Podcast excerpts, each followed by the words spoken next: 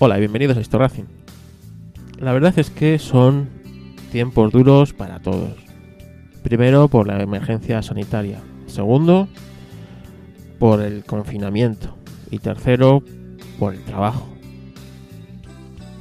A todos nos ha tocado de una u otra manera. Así que desde Histo Racing, mucho ánimo y mucha fuerza. Mi forma de luchar contra esto es generando contenido, generando contenido para vosotros, para que por lo menos, si estáis una hora escuchando esto Racing, en esa hora no penséis en los problemas, los problemas que todos tenemos. Cada uno en su casa se lo monta como puede, dependiendo de sus posibilidades, de su casa, de sus aficiones. Hay quien hacemos podcast y hay quien se lo toma de distinta manera es el caso del gran Antonio Zanini. Antonio Zanini quizás sea el profesional del automóvil más completo que haya tenido este país hasta la llegada quizás de Carlos Sainz, al que él le vaticinó un gran futuro y que realmente les iba a retirar a todos. Como os digo, durante décadas ha sido uno de los más grandes de todos los rallies, y si seguís el perfil de Charlie GP en Facebook, podéis ver, o en Instagram, podéis ver que últimamente ha estado colocando campeones de los 70, donde Antonio Zanini reinó con los SEAT. Y en los 80, pues también estuvo haciendo sus pinitos con distintas marcas, como Talbot. Zanini, como, bueno, pues como todos nosotros, también está pasando esta convalecencia o esta pandemia confinamiento, como lo queréis llamar, en su casa. Y bueno, pues eh, él cuenta cómo lo está pasando en una nota de prensa que nos ha llegado estos últimos días. Zanini dice, todos empezamos un día desde cero. Me refiero en los coches, pero también en la vida. Nos hemos labrado un camino lleno de experiencias que son las que nos hacen tal cual somos a día de hoy. Pero hace golpe y porrazo todo ha cambiado de un día para otro. Tenemos que variar radicalmente y a la fuerza nuestras rutinas y nuestros modos de vida y muchos están cayendo en el dramatismo cuando lo que hace falta es aplicar el realismo. Considero que en general a la gente de mi edad, os recuerdo que Fanny tiene 72 años, no nos resulta tan complicado empezar casi de cero, simplemente porque el panorama que se presenta nos devuelve de algún modo a un pasado donde las carencias eran normales. Haber conocido tiempos precarios nos hace ser capaces de superar todo lo malo que nos pueda venir. Otra cosa muy distinta son los jóvenes, posiblemente mal acostumbrados y que han vivido sin mucho esfuerzo y pueden sufrir mucho con este cambio. Lo que hayas superado hasta ahora puede que te ayude en el momento actual y te marque el camino a seguir. Yo diría que lo que se acerca es un proceso en que las experiencias duras o quizás las negativas que has vivido en tu vida te permitirán afrontar el futuro con cierta tranquilidad. Y no puedo estar más de acuerdo con esto que dice Antonio Zanini. Y os lo digo yo, que me las han dado pero bien duras. En el automovilismo estoy notando ciertas prisas por rehacer calendarios, anunciar programas y carreras, cuando estas cosas serían lo último que querrá la sociedad. Bastante problema hay en la calle, en las casas, en los negocios, para que preparemos el retorno forzado a unas actividades que queramos o no, no son primordiales. Para mí, habría que pensar en 2021 dado que si fuera posible impulsar las cosas a lo largo del otoño, ¿quién estará por la labor de correr? ¿Habrá dinero? Quien tenga la potestad de autorizarlo lo hará. Y moralmente, ¿estaría bien visto que con la situación general muy complicada que vamos a pasar, hablar de hacer carreritas? Creo que habría que meditar bien cuáles son las prioridades antes de, de enfocar todo esto. Desde el fin de semana que se decretó el estado de alarma, he estado y sigo en mi propiedad, trabajando sin descanso. El temporal Gloria dejó unas secuelas que dan para mucho. Zanjas en los caminos, agujeros en el terreno, desagües rotos, tuberías por reparar. Vivir en la montaña tiene eso, no te aburres. Con mi pequeña excavadora estoy diariamente reparando destrozos, Habito estos días como en un micropaís donde hay y pasa de todo. Y cuando llueve, arreglo estanterías, archivo papeles, reparo el dichoso quemador de la caldera, le doy a la herramienta para poner a punto un BMW 315 de 1935, que me haría mucha ilusión poner en orden de marcha. Reparo la dirección de una osa que será la revolución. ¿Qué más quiero? Tengo de todo. Un torno, un soldador, sierra, taladradora, tiempo para observar cómo florecen los cerezos que tengo frente a mi casa. Y una vez cada tres semanas voy al súper a recoger lo que mi mujer ha encargado. Lleno la pickup y regreso de vuelta a mi micropaís. Sin duda, sabias palabras de este genio del motor que espero algún día poder traer a Isto Racing, porque sin duda es uno de mis ídolos. Y los ídolos normalmente no suelen defraudar. En agosto del año pasado estaba yo navegando por las redes sociales y me di de bruces con un pintor. Un pintor y una de sus obras, el Torino. Eso dio como resultado el podcast sobre los Torinos, un podcast que todos me habéis alabado y me habéis recordado, así que desde aquí gracias. Así que me puse en contacto con el autor de esa imagen que me dio a conocer los Torino. Y bueno, pues eh, esta entrevista es una charla con el pintor, el artista, el genio de los lápices que está detrás de un montón de imágenes que os van a fascinar. Miguel Paulo Antonio. Miguel es un pintor, dibujante, artista. Esa es la palabra que mejor le define. Un artista apasionado del motor como nosotros. Así que durante casi una hora estuvimos hablando para conocer un poco más la obra y la persona que está detrás de estos impresionantes eh, obras de arte que realmente apabullan, apabullan por el nivel de detalle, apabullan por la realidad, apabullan por tantas cosas que transmiten. Así que desde aquí, Miguel, gracias por eh, enseñarnos tu arte. Gracias por enseñarme a mí, sin quererlo, pero en el fondo enseñarme la historia de los Torino y de las 84 horas de Nürburgring. Sin más, os dejo con la entrevista a Miguel Pablo Antonio, un artista argentino, pero que su arte es universal como el motosport.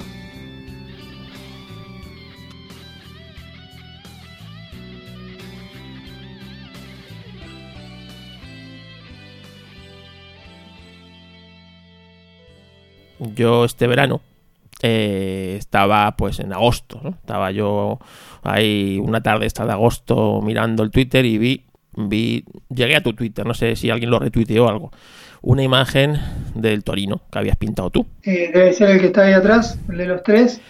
No, era un frontal, era, se le veía el Torino, era de los de la, de los de la misión, los de la misión, y se le veía de frente es decir, se le veía los faros, los faros redondos, los de los, rectangulares y tal, ¿no? Y me ¿Blanco y negro o color? Blanco y negro. Está bien, el, sí, el, el, que hice en grafitos y, en grafito y papel. Sí, sí, sí, exactamente. Eh, sí, que están los boxes de New Exactamente, precioso, bueno, eh, también detallado como haces tú todos los todos los, los cuadros y tal. Y la verdad es que eh, el coche yo no lo conocía. Me recordaba a un Sinca 1200, que yo fue mi primer coche que tuve, así por los faros redondos y tal, pero yo el coche no lo conocía, ¿no? Entonces, eh, a raíz del podcast, yo conozco a mucha gente de Argentina que me escucha, ¿no? Y a uno que tengo confianza, a Luis, que luego me ha grabado una pregunta para que luego te la pondré para que, para que se la contestes, porque también es un fan tuyo incondicional. Pues, eh, claro, le mandé la foto esa, le dije, oye, ¿qué coche es este? ¿Qué cojones es esto de las 84 horas de Nürburgring? Porque aquí en España esa historia era totalmente desconocida, ¿vale? Y claro, él se, no conoce los Torino, digo, yo sí, conozco el Ford Torino, el de la película Gran Torino, pero yo no conozco, esto no es un... Esto no es un Ford. Claro, ese era un Ford, sí. Claro, esto no es ni un Ford ni es un... Y ya empecé a indagar, oyes, y pues estuve como mes y medio, conseguí que Luis fuera, porque él vive ahí muy cerquita de, de donde Berta, ¿cómo se llama? Eh, y de Altagracia. Eh, exactamente, vivo en Córdoba y fue a los eventos y pudo estar allí ah.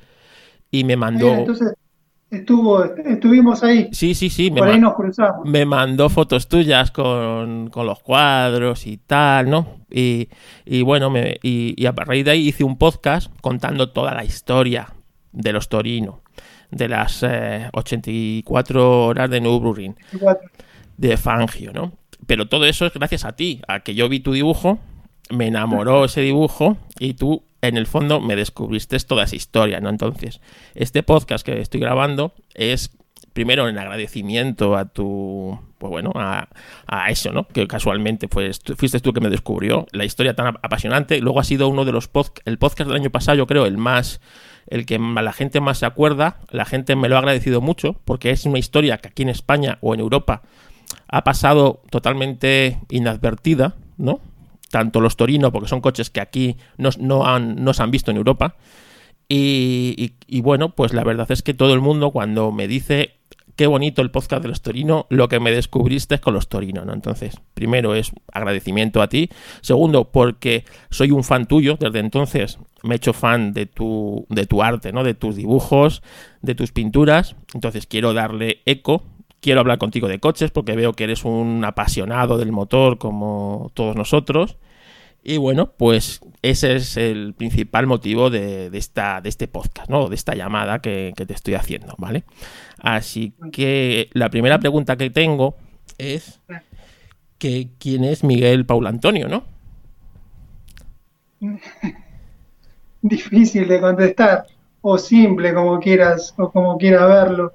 Eh, en realidad soy un tipo normal que me encantan los autos desde chiquito, me encanta dibujar y uní estas dos pasiones por los autos y por el dibujo con altibajos. Em, dibujé, después dejé de dibujar, volví a dibujar eh, y hace un par de años em, volví porque ya los chicos son grandes y tenía un poco más de tiempo y con esto de las redes, eh, unos amigos me decían, empecé a mostrar, porque en realidad yo dibujaba y quedaba todo acá, eh, lo veían mis amigos, familiares y nada más, y empecé a publicarlo y bueno, se, empezó a ver y así me vieron, eh, me invitaron a una muestra eh, Jorge García y Hernán de Lanois acá en San Isidro hace tres años y bueno, se armó un grupo que ahora el año pasado denominamos Folar, que somos 10 artistas, más artistas invitados de Argentina, eh, relacionado, mostrando, digamos, todas obras relacionadas con el automovilismo. Somos hombres y también hay mujeres dibujando, eh, chicas eh, muy jóvenes, de 24 años, con diferentes técnicas y bueno, eh, empezamos muestra en el Museo Fangio, ya llevamos creo que tres o cuatro, en Altagracia el año pasado con los Torinos y bueno, esto me hizo, digamos, ser un poquito más conocido, eh, me encanta estar al lado de semejantes monstruos, a veces miro para atrás y digo, ¿qué hago yo acá? Pero bueno, eh, esto, ahora le apunto fuerte a esto, estoy trabajando permanentemente, estábamos laburando para, para muchas muestras eh, que iban a que estaban pendientes, que ahora se, cancelaron, y bueno, pero igual no bajamos los brazos y en algún momento pasará y volveremos a mostrar eh, a la gente y a disfrutar de este contacto con la gente, desde de exponer en el, en el Museo Fangio, en, el Paseo Fangio acá en Palermo, y bueno, eh, eso. Pero aparte sigo laburando de algo que no tiene nada que ver con, con esto, digamos, con el automovilismo, porque tengo un negocio familiar con, con, mi viejo, que es una cerrajería, y, trabajo ahí. Eh, y en los ratos libres eh, se lo dedico a esto que es mi pasión. O sea, ahora en la cuarentena yo estoy metido en esto al 100%. O sea, que es todo vocacional. Es decir, te viene porque hoy, por ejemplo, en tu Twitter he visto una imagen tuya de los 80, un 205 era, ¿no? Entonces, sí, del, secundario, del 86. Exactamente. Entonces yo veo que esto lo llevabas ya de dentro, desde de, siempre, ¿no? Lo de dibujar cochecitos. Sí, sí.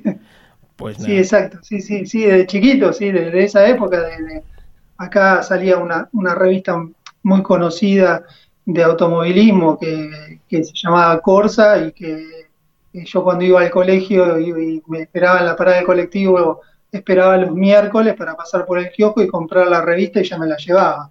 Y lo que podía ver ahí que me gustaba, alguna foto, que las tenías que sacar de ahí porque no, no, tenías internet en esa época, no había nada, entonces si no lo sacabas de un medio gráfico, eh, no tenías posibilidad eh, de, copiarlo, de verlo para dibujarlo. Y bueno, yo iba y todos los miércoles me llevaba la revista Corsa y después en casa algo salía. Porque veo que tú, por ejemplo, coges fotos míticas, ¿no? Porque algunas son fotos realmente míticas de, coches de otra época y lo haces con tal detalle que a mí me o sea, no es que me asombre, es que me apabulla, ¿no? El, nivel de detalle que puedes llegar. Yo como fotógrafo, yo soy fotógrafo, ¿vale? Entonces, yo como fotógrafo veo ese nivel de detalle que, que, es que me alucina o me asombra, ¿no? El que puedes llegar. Entonces, cuando tú, ¿cómo decides que voy a retratar esta imagen? Es decir, eh, por encargo, supongo que ya tendrás, claro, ya tendrás encargos de, fotografías o de, retratos o por, o por vocación, es decir, pues me gusta este piloto, me gusta esta época y, voy a coger o voy a buscar fotos de, esta época y voy a buscar a, hacer mi, versión de esta foto. Eh, sí, en realidad, eh, ya te digo, debido a, que, a que trabajo en, en un comercio, y estoy casi todo el día ahí, eh, me es difícil comprometerme en hacer algún, algún laburo a pedido porque no sé el tiempo que me puede, que puedo llegar a tardar y tampoco sé el tiempo que dispongo. Entonces, eh, generalmente lo que vendo es lo que hago. Y casi siempre lo que hago últimamente, muchas de las cosas que hice es porque, qué sé yo, sale una, una muestra, no sé, en el Museo Fangio sobre Fangio en la Fórmula 1 y si no tengo nada o si, o si lo que tengo ya lo expuse en el museo, bueno, trato de buscar algo nuevo y hacer algo nuevo. Lo mismo pasó el año pasado para Torino, o sea, por más que el Torino era un auto de acá y te llame la atención, la mayoría del grupo no teníamos cosas de Torino, entonces tuvimos que empezar a laburar cuatro meses antes o cinco meses antes a dibujar Torino y dibujamos, qué sé yo, no sé, yo debo haber dibujado siete Torinos más o menos. Eh, y las imágenes las elijo principalmente porque me gustan y después por la calidad de la imagen porque necesito esto de, ir hasta el mínimo detalle, ver el último tornillito, si el guardabarro tenía un tornillito ahí o no. Entonces, bueno, eh, trato de que la imagen sea buena. A veces no es tan buena entonces, bueno, busco otras imágenes donde pueda observar y de las dos o tres hacer una imagen. Pero, y después, últimamente, como es el Torino, de los tres Torinos que están atrás, eh, que fueron cinco años eh, en los que Torino en la, en la, competición acá en Argentina eh, ganaba todo, eh, en la década del 70, bueno, ese es, un, es un cuadro que armé, o sea, no existe la foto, y bueno, me lo encargaron y lo tuve que armar con, con lo que me parecía. Eh, y bueno, pero estas son cosas que, que, estoy haciendo ahora desde que estamos en Fuelar, porque al estar con, con, gente que, que, son tan, tan grandes, tan conocidos eh, a nivel mundial, me aconsejan mucho y entonces, bueno, trato de tomar esos consejos y, poder reflejarlos en las, en las obras. Pero sí, soy medio enfermo del detalle. Sí, sí, eh, me cuesta hacer estas pinturas en, en tamaño tan grande que no le puedo meter la cantidad de detalles de un dibujo de 20 por 30 en lápiz porque creo que tardaría un año en hacerlo. Entonces, bueno, tengo que tratar de, salir un poco de, esa cantidad de detalles para poder hacer una pintura de este tamaño. Claro, porque por lo que veo tú eh, es, todo a mano, es decir, nada de digital, como ahora se lleva mucho dibujo en tableta, en, en, iPad o, en, o, por otros sistemas, ¿no? Yo veo que tú eres de, lápiz y de tanto de lápiz o, carboncillo y de, y de, pintura, no sé si acrílica, óleo, desconozco la... Sí, acrílico, acrílico. Acrílico. ¿Y con cuál te sientes más cómodo? En realidad toda mi vida dibujé con lápiz y con, con, lápices me siento muy cómodo. Eh, en tela, con acrílico, empecé a pintar ahora, eh, también por recomendación eh, específicamente de, Jorge García, que, me dijo, probá, Miguel, porque el otro, a ver, lo otro ya lo tenés, o sea, mejor de lo que haces, ya no, no puedes avanzar mucho más, entonces dice, probá con otra técnica, siempre es bueno manejar la mayor cantidad de técnicas posibles, y bueno, comencé a hacer pintura con acrílico, eh, creo que ya voy por la quinta, y la verdad me gusta, pero con el lápiz me siento muy cómodo.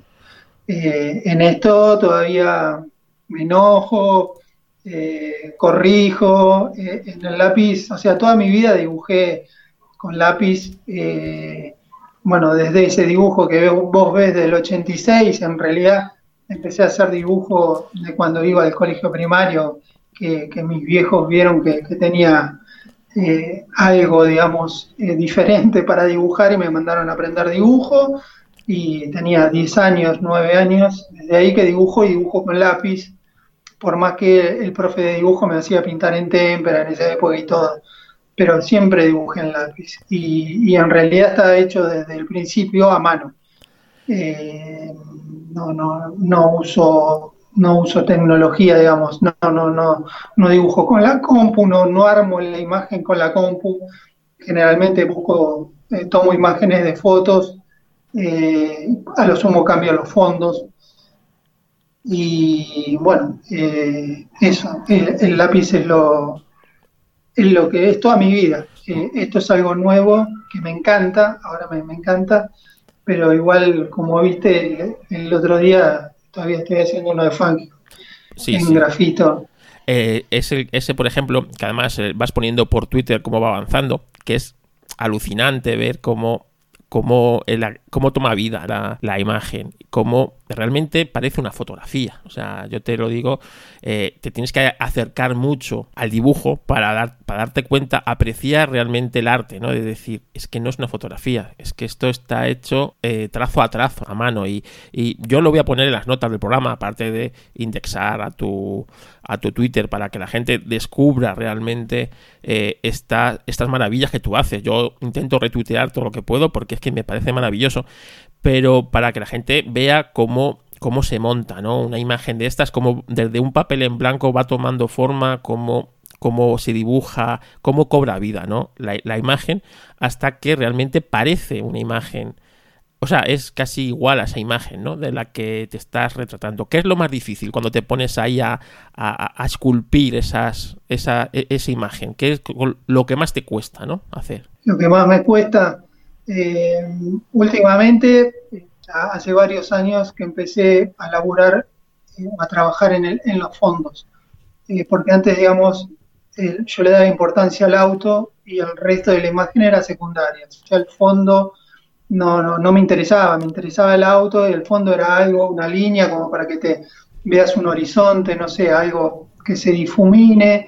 Eh, y hace, hace un par de años, desde que empecé a, exponer en grupo y a ver los trabajos que, hacen el resto de mis compañeros, eh, bueno, empecé a trabajar en el fondo con la misma calidad y cantidad de detalles que, que en el auto. Y, bueno, hay uno de Fangio que, subí hace, que hice un par, hace un par de meses este año en Palermo y que también dibujé como, los conté, creo que hay como 60 personas atrás y eso es lo que más me cuesta, me cuesta más la gente que, dibujar el auto, que dibujar las letras, eh, las ruedas, o sea, la, la, gente.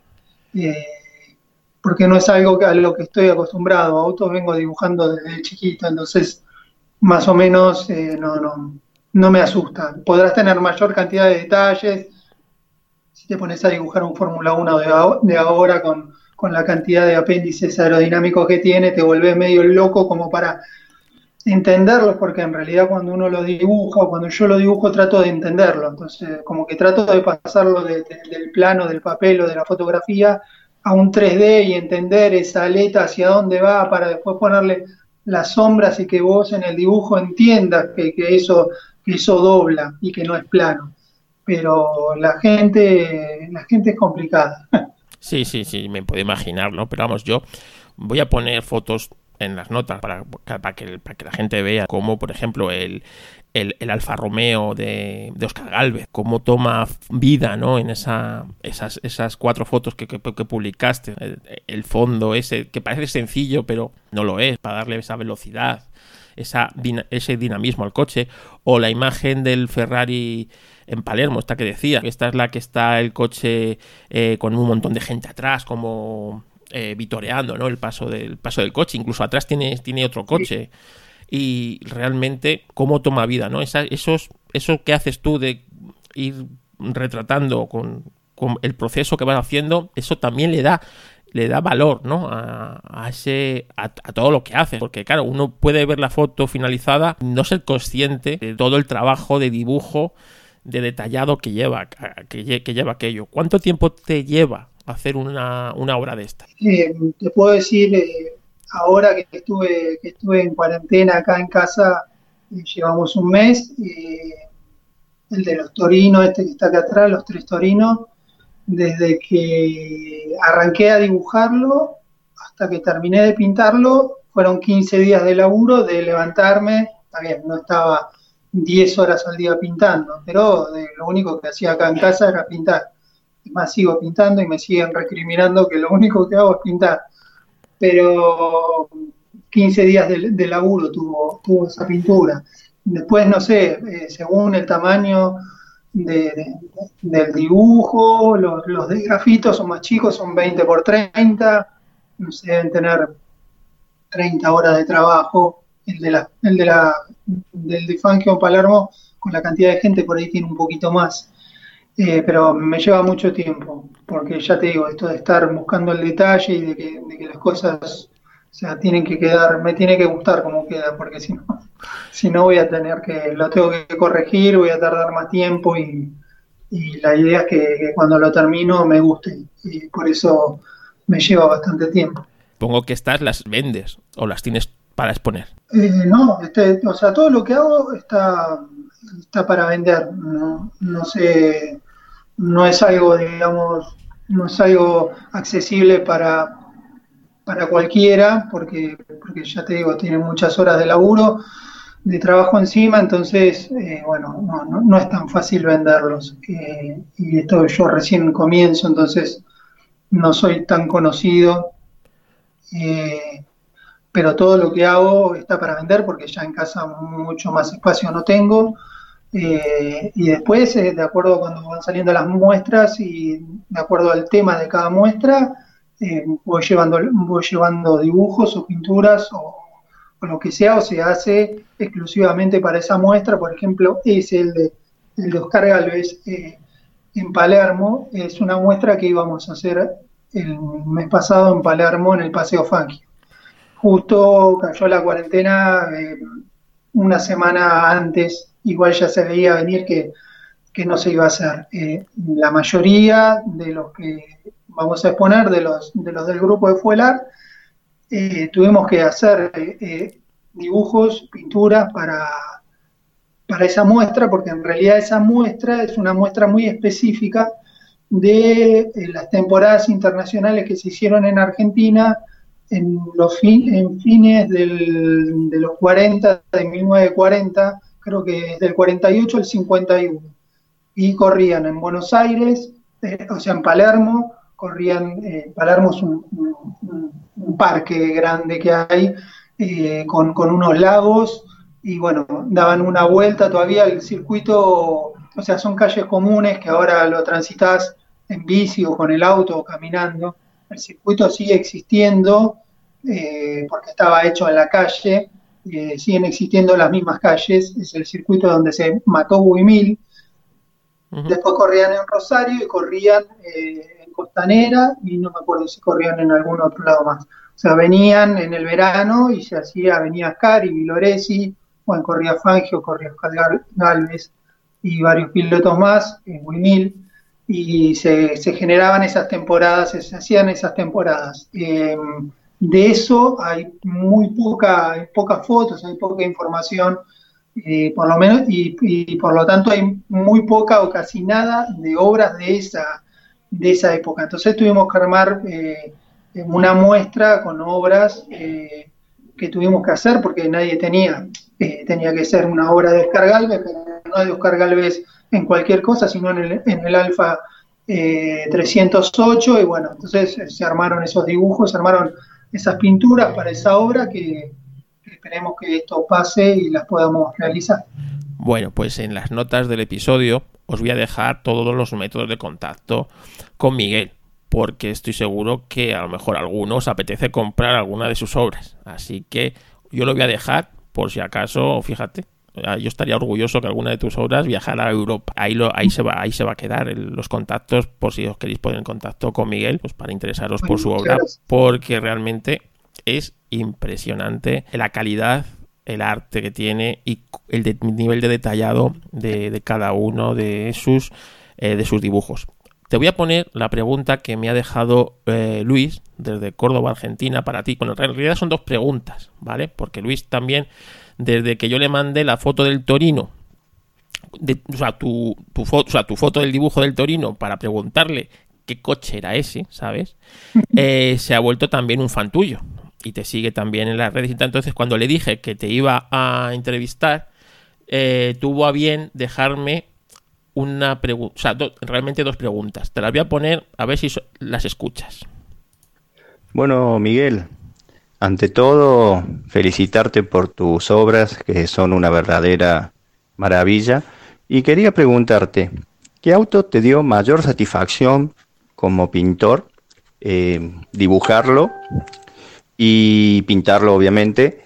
Y también quería preguntarte, ¿qué tipo de auto son los que más te gusta retratar en, en la tela o en el papel? Em, te pregunto esto porque he visto muchos trabajos tuyos eh, relacionados con nuestro turismo carretera, con nuestros sport prototipos y bueno, fundamentalmente con el Torino que, que fue justamente por esta obra que nuestro amigo en común Carlos Castillo te descubrió y no solo a vos, sino también a este auto que él no conocía. Eh, te mando un abrazo desde Córdoba. Bueno, Luis, eh, muchas gracias y eh, a mí me encanta, yo soy fanático hincha de Ayrton Senna, o sea que todo lo que dibujé de, Ayrton me, causa placer. en realidad, cualquier cosa que dibuje de autos me, da placer, pero dibujar, dibujarlo a Senna es, es tremendo. Y después porque se ve reflejado en la gente, o sea, la gente le encanta también Cena y bueno, eh, me encanta la pintura y, no sé, como que cierra por todos lados, pero, pero dibujar eh, a Cena es más que todo dibujar la cara, dibujar el casco, eh, dibujar uno que hice de arriba, una vista de arriba del cockpit con, él sentado arriba del Lotus de camel amarillo, me causa mucho placer. Y lo de las cupecitas, eh, no sé, es un amor eh, que no tuve la suerte de poder vivir. Eh, me hubiese encantado poder ir a las carreras de, cupecitas. Llegué a ir al TC en la ruta, sí, pero nunca llegué a ver las cupecitas corriendo. Y creo, la otra vez pensaba en esto, creo que, que, eso se debe a que al ser tan, tan lector de esta revista que yo hablaba antes, de Corsa, eh, había un periodista argentino que se llamaba Alfredo Parga, que siempre en todos los fascículos semanales que salían de la revista tenía eh, una nota en la que hablaba del turismo de carretera y de las cupecitas. Su forma de relatar era como que estaba leyendo un libro. Eh, y creo que, eso de leer tanto eso me, me hizo tomar como un amor especial eh, por las cupecitas. Eh, y bueno, ahora que, podemos ir al, poner al Museo Fangio y que nos eh, reciben tan bien y nos atienden tan bien, uno puede entender un poquito más el amor que tiene, que tiene la gente de la edad de mi viejo, de, mi tío, que, que lo vivieron por, por esos vehículos, por, por, por, esas carreras. Y, yo a veces cuando dibujo, eh, ves la gente al costado de la ruta y, puedes entender un poco de esa pasión, de, por qué eh, el turismo de carretera o las cupecitas, eh, que son vehículos que ya hace años que no, no, ves más en la calle circulando, todavía sigue adentro de la gente, especialmente en el interior del país. Es increíble, eh, la verdad que es increíble, es algo que va pasando de generación en generación y se mantiene vivo y bueno, por eso será que me encanta hacer esos dibujos en blanco y negro de las cupecitas. Desde que me descubristeis los Torino, yo ya de vez en cuando eh, veía carreras del, del turismo carretera, ¿no? Porque aquí son muy curiosas las carreras estas. Y la verdad es que me volví un poco fanático de, esas luchas, de esos comentarios, de la. Porque claro, la carrera sin esos comentaristas de televisión que tenéis, perdería mucho también. Y la verdad es que eh, con Luis, pues muchas veces eh, estamos viendo las carreras en, cada uno en su casa y vamos comentándolas por, por WhatsApp o por lo que sea, ¿no? Es increíble el nivel de pasión que hay por el automovilismo en Argentina. Y la verdad es que sí, es cierto que esos coches ya, ya no se suelen ver. aquí en Europa no se ven, pero supongo que en Argentina pues también, también cuesta, cuesta verlos. Oye, es una, una cosa. Cuéntame el, el, proyecto que tenéis con los que has comentado antes, con los eh, el grupo este que pintáis eh, coches, que no me acuerdo, lo has dicho antes, cómo se llama, que ahora para el confinamiento estáis colgando imágenes, eh, imágenes para que los niños las puedan imprimir y puedan pintar esos coches en su casa. Armamos un grupo que se llama Fuelar, somos 10 artistas, más artistas invitados como Ferreira Vaso, eh, Jorge García, eh, Villafuerte, que ahora está, está allá en España. Em, y lo que se nos ocurrió en este momento en el que se cayeron proyectos, muestras que íbamos a hacer, eh, quedó, quedó armada una, muestra en el Museo de Fangio que, no pudimos ir a levantar. Eh, se nos ocurrió hacer algo porque la verdad estábamos cada uno dentro de, nuestras casas y, como que, no sabíamos qué hacer y bueno, eh, la idea fue esta de, de hacer dibujos en realidad no son dibujos, no los hicimos, no los hicimos especialmente para esto. Son dibujos de, los torinos que yo, alguno puede haber visto que, hice y que en, los paso a paso me quedó la, fotografía del dibujo. Y bueno, lo que hicimos fue que cada uno de nosotros tenemos eh, eh, esos trabajos, buscar los que, que por ahí nos gustaba más a nosotros o se parecían, algunos eh, son dibujos como en esta onda para chicos, eh, y otros son dibujos que, son cuadros hoy en día. Eh, bueno, empezar a subir todos los días, dos o tres, para que los chicos pinten y se entretengan un poco durante esta cuarentena. esa fue la idea de todo el grupo y bueno, ahí todos estuvimos de acuerdo, cada uno puso su granito de arena, armamos un Facebook y armamos un Instagram del grupo y bueno, empezamos a subir eh, esos dibujos que eh, a la gente le gustó. Eh, después empezaron a subir equipos acá de, turismo de carretera, equipo de Renault de TC2000, también subió dibujos para pintar para los chicos. tampoco fue una idea exclusiva nuestra, ¿no? pero bueno, está bueno esto de, poder ayudar a la gente con algo que en realidad para nosotros es un, es una pasión, ¿no? Es algo que nos gusta, que no, nos causa eh, ningún trabajo hacerlo. Entonces, eh, bueno, por ahí surgió y ahora estamos empezando a subir un poco obras nuestras. Eh, hemos subido, ya te digo, toda una, una secuencia de 10 obras de Torino que llevamos el año pasado a Altagracia, una de cada artista, como para que la gente nos vaya conociendo también y vaya viendo un poco de las dos cosas y bueno, use lo que, lo que a ellos les, les parezca o les guste o les interese.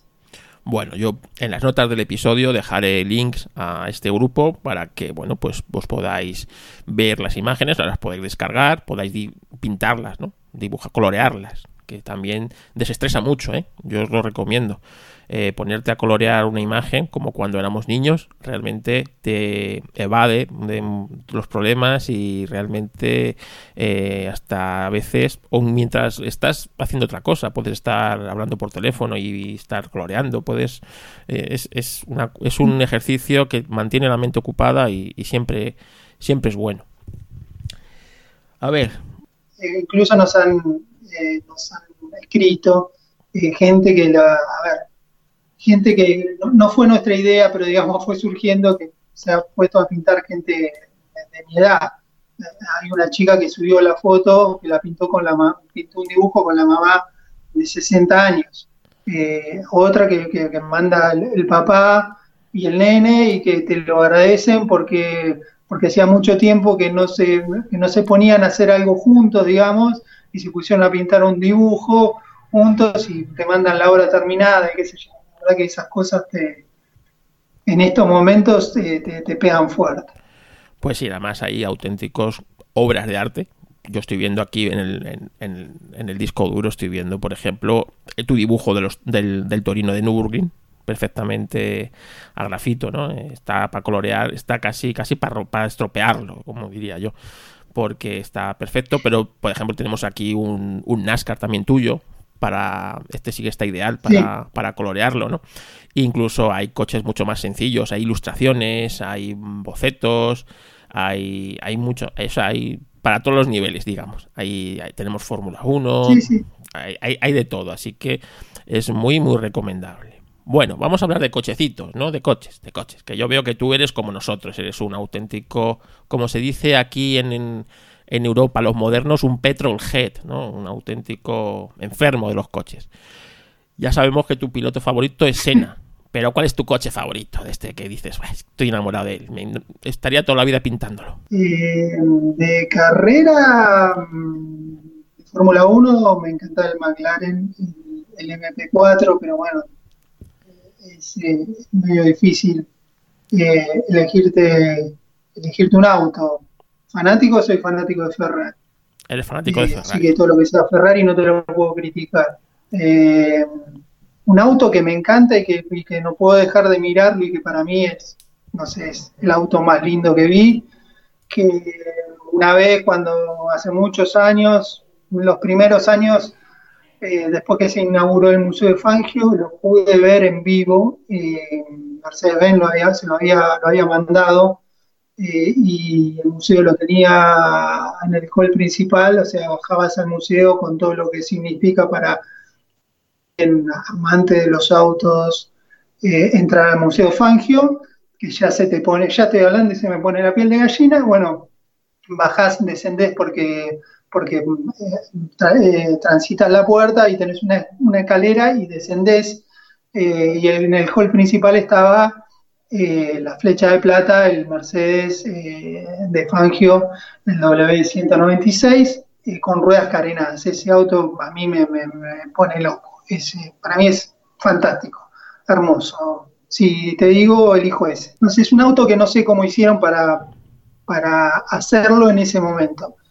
Es un auto de avanzada, no sé. Para mí, las líneas de ese auto son maravillosas es el que tienes es estupendo, es, el, que tienes en tu Facebook o sea, en el Twitter en, Monza, por ejemplo, ¿no? De cabecera. Eh, sí, el que tengo en, en Twitter eh, arriba es, eh, sí, es ese, es de Fangio y Moss en Monza, en, el, en, el, Peralte. En la Peraltada, en las míticas curvas Peraltadas de Monza. Maravillosas. Bueno, pues ya sabemos que eres ferrarista, que eres eh, de Sena, que te encantan los McLaren, veo que la época de los 80 también te gusta, pero eres, por lo que veo, eres más de Fórmula 1 que de rallies. No, no, me gusta el rally, no, te nombraba Fórmula 1, en realidad, si te tengo que nombrar, te voy a nombrar el turismo de carretera de acá de Argentina, que es lo que más seguí, lo que, lo que más viví, lo que más eh, eh, fui a, a carreras acá en una época se corría en la ruta abierta, eh, cuando yo era chico todavía se corría en ruta y, se, y el estilo de correr en ruta, eh, o sea, había carreras en ruta y carreras en autódromo. Las carreras en autódromo son como las carreras en autódromo de ahora. Las carreras en ruta del turismo de carretera era como una carrera de rally, o sea, era por tiempo, porque no podían largar todos juntos en una ruta angostita, eh, con cero medidas de seguridad. Entonces largaban de a dos y te iban tomando los, tiempos, era una, era una carrera como de rally, nada más que el rally ahora larga de a uno, iban cronometrando el tiempo, en el turismo de carretera largaban de a dos y te iban tomando el tiempo, tenías el avión que te seguía y iba marcándote los tiempos a la radio para que vos estés donde estés, si estabas en tu casa o en el circuito, pudieras entender más o menos qué era lo que pasaba, porque no el que venía primero era el que ganaba entonces, eh, en realidad eso es lo que, lo, que, lo, que a mí me apasiona. Y ahí del turismo de carretera, que acá en Argentina eh, está muy dividido, digamos, sería como en, como en España el Real Madrid, o sos del Real o sos del Barcelona, bueno, acá esos sos de Ford o sos de Chevrolet. También corrió Torino y también hay dos corriendo, pero las dos grandes eh, hinchadas eh, es Ford Chevrolet, yo soy hincha de Ford. Será porque mi viejo, cuando yo era chiquito, laburaba en Ford y, habré tomado eh, el gusto a Ford por, porque mi viejo laburaba en la fábrica, pero no, soy fanático, me encantan los autos, puedo dibujar Chevrolet, puedo dibujar cualquier cosa, pero, pero mi, corazoncito, digamos, es de Ford y de Ferrari y de escena. Haces bien, Ford es bien, mucho mejor que los Chevrolet, es cierto. Yo también soy un poquito más de Ford que de Chevrolet, por ejemplo, de otra o de otras marcas, ¿no? En esto del, turismo. A ver, eh, venga, más cosas que te voy a preguntar. De los pilotos, eh, digamos, de la época de Fangio, ¿con cuál te quedas? Quitando a Fangio, que ya es argentino y supongo que tienes un amor especial por Fangio. Eh, sí, ver, Fangio, es todo, de habernos abierto la puerta, las puertas del museo para exponer, es como que, terminas entendiendo o conociendo un montón de cosas de, la vida de Fangio que en realidad no conoces. Eh, eh, estuvimos hablando ahora, en, en, enero, que se hizo la fiesta, se hace en Balcarce la fiesta nacional del automovilismo todos los años, en la que creo que ya van, desde el año pasado, es la segunda vez que vamos a exponer justo en esa fiesta. Eh, estuvimos hablando con Cacho Fangio, con Rubén Fangio, que son los dos hijos de, Juan. Eh, y bueno, eh, Fangio está allá, es un escalón, un escalón arriba de todos. Pero después de esa época, de esa época de, de los comienzos de Fangio en turismo de carretera o o en la Fórmula 1, eh, también por ahí, por, ese, por esa unión que hay acá en Argentina, eh, la, gran contra de Fangio que corría con Chevrolet era Oscar Galvez eh, y Juan Galvez, que eran los dos hermanos que corrían con Ford. así que mm, Oscar Galvez también es, algo que, que, lo tengo en el corazón, nunca lo, no lo vi correr pero también es algo que si tengo que dibujar eh, y tengo que dibujar algo de, Oscar, eh, me, llena de, pasión y de orgullo y me da un placer hacerlo. Fíjate que yo, después de introducirme en, los, en la historia de los Torino, de conocerlo un poco más, de hablar con, con, argentinos, ¿no? Como Luis, como Miguel Colaso, que también colabora mucho conmigo. Con, empecé pues a, indagar, ¿no? Y descubrí que en Valcárcel el circuito de, Fangio está abandonado. ¿Cómo puede ser eso? Un, circuito tan bonito, que es precioso. Es, es, hermoso. Eh, eh, yo he visto, he ido a ver carreras ahí. Hubo un accidente corriendo el turismo de carretera, eh, se mata un piloto y desde ahí el autódromo quedó clausurado para las competencias. es maravilloso porque está en la ladera de una sierra que se llama La Barrosa y el año pasado o el anterior, cuando fui a Valcarce, digamos, vos la carrera la ves sobre la sierra, el circuito no tiene ni una tribuna. Eh, o sea, como está en la ladera de la sierra, vos te acomodás en la sierra y ves el, circuito donde quieras. Lo puedes ver desde la cima de la sierra o desde el medio, en la recta principal, ves casi todo el circuito. Y hice caminando, puedes subir a la sierra y subir a la sierra por atrás, haces cumbre, cuando, haces, cuando llegás arriba, que hay un, crucifijo, ni bien llegas arriba, por supuesto yo subía, subía a la sierra porque quería ver el autódromo desde arriba, eh, pero cuando llegás sabiendo que, está el autódromo, que no lo ves porque subís justo por atrás, haces cumbre, cuando haces la cumbre son 40 minutos caminando. Ves el autódromo abajo, es una cosa impresionante, es un autódromo fantástico que ahora se están se están eh, acomodando o agrupando, hay una asociación del autódromo, la municipalidad de Valcarce, el museo, y se están eh, ordenando todos y tirando todos para el mismo lado para eh, volverlo a poner en funcionamiento, lo habilitaron para categorías zonales el año pasado y la idea es volverlo a habilitar. Lo que pasa que al estar en una sierra, y hay que hacerle vías de escape y claro, no, no, es muy, muy sencillo porque tenés la sierra, porque hay piedras, porque hay que hacer un movimiento, unos movimientos de suelo que es más complicado que, en cualquier otro circuito, pero, pero es un circuito, no sé, uno de los cinco mejores circuitos de Argentina. Además, el diseño del circuito tiene un puente, o sea, es, eh, es muy lindo. Sí, sí, es un circuito maravilloso. Yo cuando me lo descubrió Luis, me metí, me fui a buscarlo. Te puedes meter en Google y puedes andar por él desde Google, eh, desde Google, o sea, que, se puede recorrer. He visto gente que se ha metido dentro, como tú, no andando, sino incluso con coche por algún camino se debe poder acceder y tal. Y la verdad es que es una pena que se pudiera llegar a perder primero ese circuito tan bonito eh, un circuito con el nombre que tiene en la ciudad donde es, que es la ciudad de Fangio. O sea, no se puede perder eso, eso nunca. Y para los que nos estén escuchando, si habéis visto en Netflix el reportaje o el documental sobre Fangio, que os lo vuelvo a recomendar, como ya lo he recomendado desde hace un tiempo, las imágenes finales que sale Fangio en el, en el, en el, en el Alfeta, ¿no? Creo que es las imágenes finales, están grabadas allí, en ese circuito. O sea, es que es, que es muy bonito. El circuito eh, tiene ese aroma añejo, ¿no? De esos circuitos. Es precioso porque está entre, entre sierra, tiene esos desniveles. Es que, es que aquí en Europa no tenemos muchos circuitos así. Entonces, eh, yo cuando lo descubrí y me enteré que estaba semi abandonado, es que casi, casi era como para llorar, ¿no? Por, de lo bonito que es y de que este, ese patrimonio no se lo puede permitir ni Argentina ni el automovilismo, ¿no? Perderlo, ¿no? Estos, estos circuitos hay que conservarlos, ya que, como vemos hoy, los circuitos son muy sosos. Estos circuitos de la Fórmula 1, donde se corre a la Fórmula 1, quitando los dos o tres clásicos, el resto a mí no me gustan, no sé a ti, a mí no me, no me enamoran.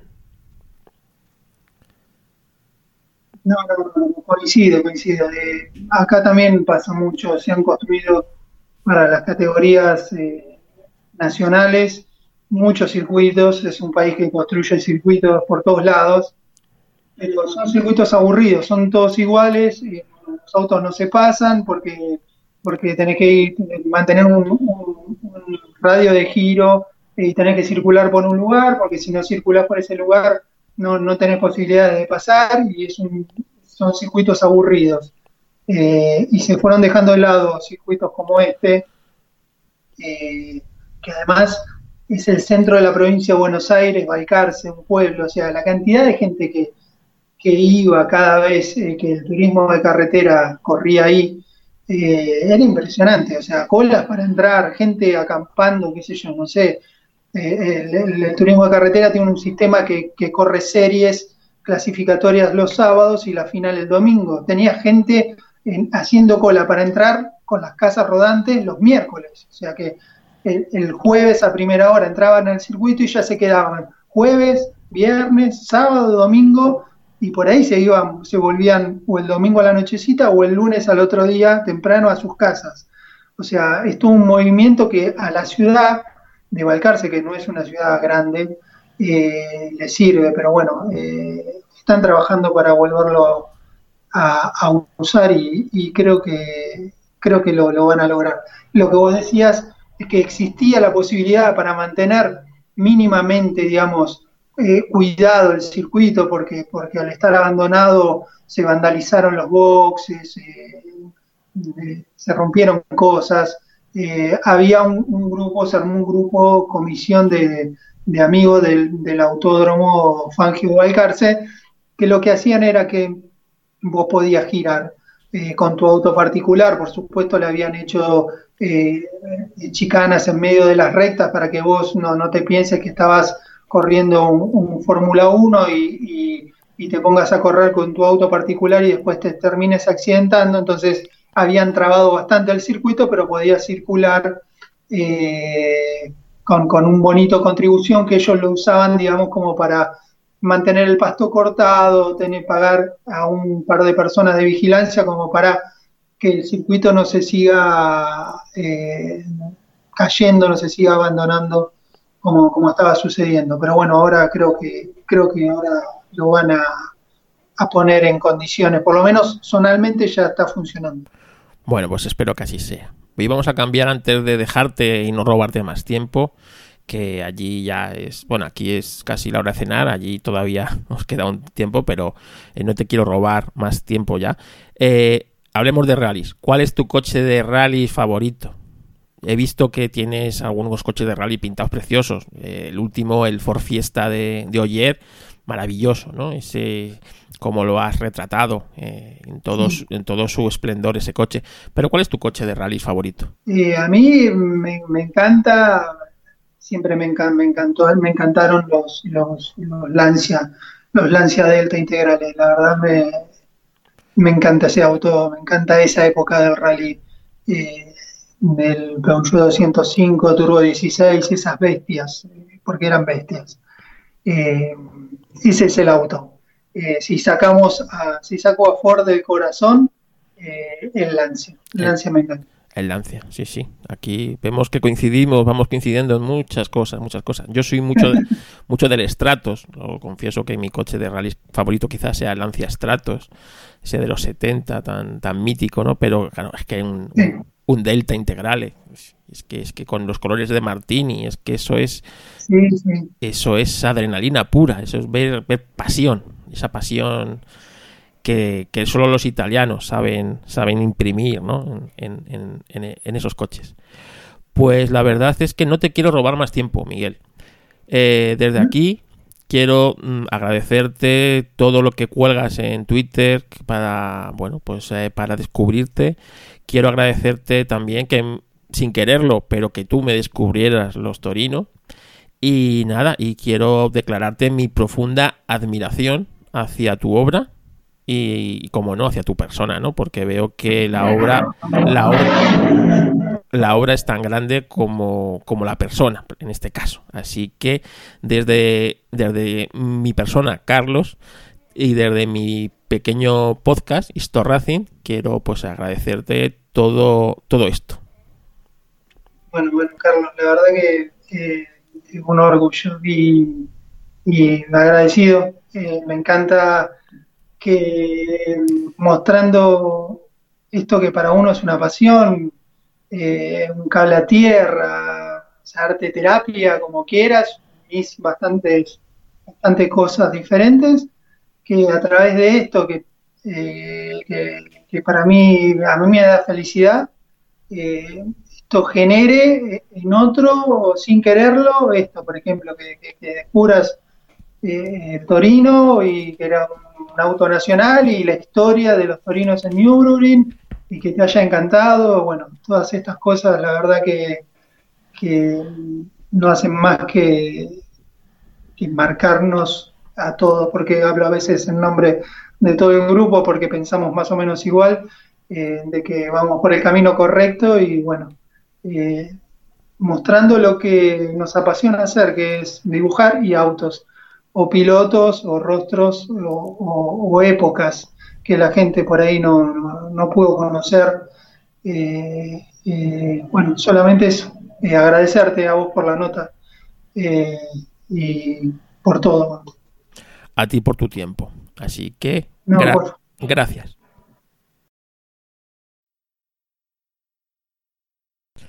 Recuerda que este podcast, como digo siempre, no nos lo paga nadie. Me lo patrocino yo mismo. Así que si necesitas un fotógrafo social, foto Carlos Castillo. Fotografía social, fotografía familiar. Y si necesitas foto y vídeo de empresa, ya sabes, fotógrafo corporativo. Fotografía más tipo de empresa, vídeo corporativo, lo que se necesite. En las notas del episodio tenéis todos los enlaces. También tenéis todos los enlaces para eh, localizar, si os ha gustado, a Miguel. A Miguel Paula Antonio, este gran artista que hemos tenido la suerte de conocer un poquito más su obra y su trabajo. Gracias por escuchar Histo Racing y nos escuchamos pronto en próximos y apasionantes historias del motor.